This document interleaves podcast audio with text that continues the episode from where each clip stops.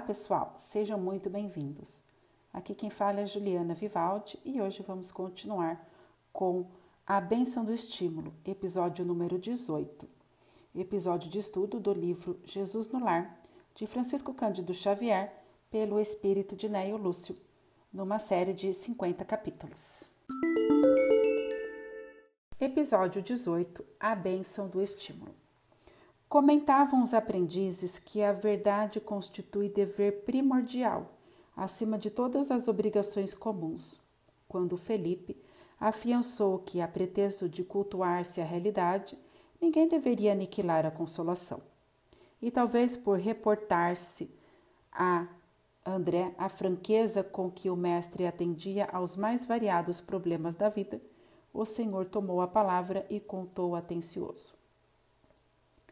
Devotado chefe de família que lutava com bravura por amealhar recursos com que pudesse sustentar o barco doméstico, depois de desfrutar vasto período de fartura, viu-se pobre e abandonado pelos melhores amigos de uma semana para outra, em virtude de enorme desastre comercial. O infeliz não soube suportar o golpe que o mundo livre vibrava no espírito e morreu após alguns dias, ralado por inomináveis dissabores. Entregue a si mesma ao pé de seis filhos jovens, a valorosa viúva enxugou o pranto e reuniu os rebentos ao redor da velha mesa que lhes restava, e verificou que os moços amargurados pareciam absolutamente vencidos pela tristeza e pelo desânimo. Cercada de tantas lamentações e lágrimas, a senhora meditou, meditou e, em seguida, dirigiu-se ao interior de onde voltou sobraçando pequena caixa de madeira cuidadosamente cerrada, e falou aos rapazes com segurança: Meus filhos, não nos achamos em tamanha miserabilidade. Neste cofre possuímos valioso tesouro que a previdência paternal lhes deixou. É fortuna capaz de fazer a nossa felicidade geral. Entretanto, os maiores depósitos do mundo desaparecem quando não se alimentam nas fontes do trabalho honesto e produtivo. Em verdade, o nosso ausente, quando desceu ao repouso, nos empenhou em dívidas pesadas. Todavia, não será justo o esforço de resgatar com a preservação de nosso precioso legado?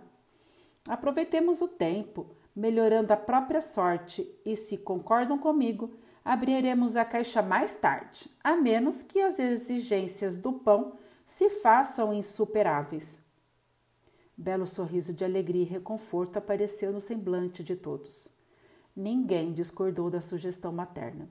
No dia seguinte, os seis jovens atacaram corajosamente o serviço da terra. Valendo-se de grande gleba alugada, plantaram trigo com imenso desvelo e o valoroso trabalho de colaboração, e com tanto devotamento se portaram que, fim dos seis anos, os débitos da família se achavam liquidados. Enorme propriedade rural fora adquirida e o nome do pai coroado, de novo, pela honra justa e pela fortuna próspera. Quando já haviam superado de muitos os bens perdidos pelo pai, reuniram-se certa noite com a genitora a fim de conhecerem o legado intacto. A velhinha trouxe o cofre com inexcedível carinho, sorriu satisfeita e abriu sem grande esforço. Com assombro dos filhos, porém, dentro do estojo encontravam somente velho pergaminho com as belas palavras de Salomão. O filho sábio alegra seu pai, mas o filho insensato é a tristeza de sua mãe. Os tesouros da impiedade de nada aproveitam, Contudo, a justiça livra-nos da morte do mal. O Senhor não deixa com fome a alma do justo, entretanto, recusa a fazenda dos ímpios. Aquele que trabalha com mão enganosa empobrece, todavia a mão dos diligentes enriquece para sempre. Entreolharam-se os rapazes com júbilo indivisível e agradeceram inovidável lição que o carinho materno lhes havia dado. Silenciou o mestre, sob a expressão de contentamento e curiosidade dos discípulos. e finda a ligeira pausa, terminou sentencioso. Quem classificaria de enganadores e.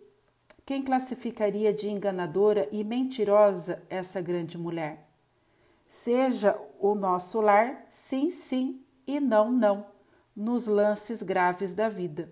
Mas nunca espizinhemos a bênção do estímulo nas lutas edificantes de cada dia. O grelo tenro é promessa de fruto.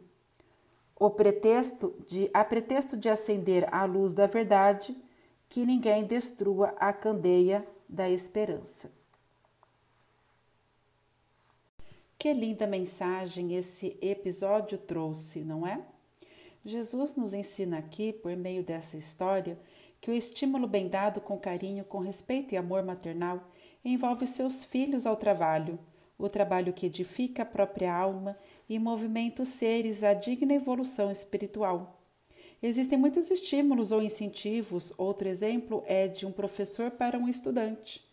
Trazer à luz a importância do crescimento, este pode ser econômico, científico, moral e espiritual.